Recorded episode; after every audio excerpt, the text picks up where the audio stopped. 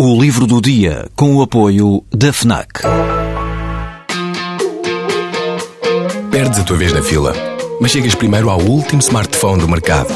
Ignoras o que te dizem para fazer, mas ouves o que a tua playlist tem para te dizer. Não largas tudo para viajar pelo mundo, mas vais de malas e bagagens para o livro que andas a ler. Deixas o despertador tocar mil vezes, mas se ouves o hino na televisão, saltas do sofá e sentes o arrepio. Pois é, quando desligas do mundo, ligas-te a ti. FNAC. Desliga-te. O cérebro humano, costuma dizer-se, é uma máquina de tal modo extraordinária que grande parte das suas funcionalidades continua a ser um mistério. Será um órgão perfeito? Longe disso, responde o neurocientista britânico Dean Burnett. Não só não é perfeito, como pode até ser bastante idiota. Neste livro, O Cérebro Idiota, encontramos uma longa lista de situações em que o nosso cérebro não está à altura das suas responsabilidades. Interfere com as nossas memórias, tem pavor de coisas inofensivas, dá-nos cabo da dieta e do sono, convence-nos de que somos brilhantes quando não somos e leva-nos a fazer coisas irracionais quando estamos emotivos.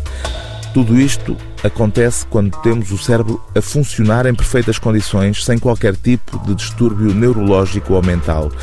E é isto que Dean Burnett analisa neste livro, caso a caso, para leigos, sem jargão científico e com sentido de humor.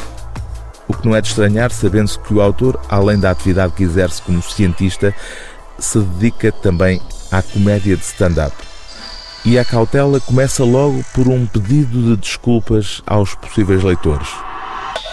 Se acha que o cérebro é um objeto misterioso e inefável, uma construção a raiar o místico, a ponte entre a experiência humana e o reino do desconhecido e etc., então lamento, não vai mesmo gostar deste livro.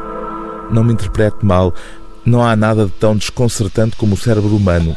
Ele é incrivelmente interessante mas existe igualmente uma bizarra impressão de que o cérebro é especial, isento de críticas, privilegiado de alguma maneira, e o nosso entendimento dele é tão limitado que ainda mal levantamos o véu daquilo de que ele é capaz.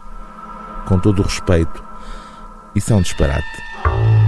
O livro do dia TSF é O Cérebro Idiota, uma viagem através dos mistérios do nosso cérebro, de Dean Burnett, tradução de Ana Cristina Paes, edição Presença.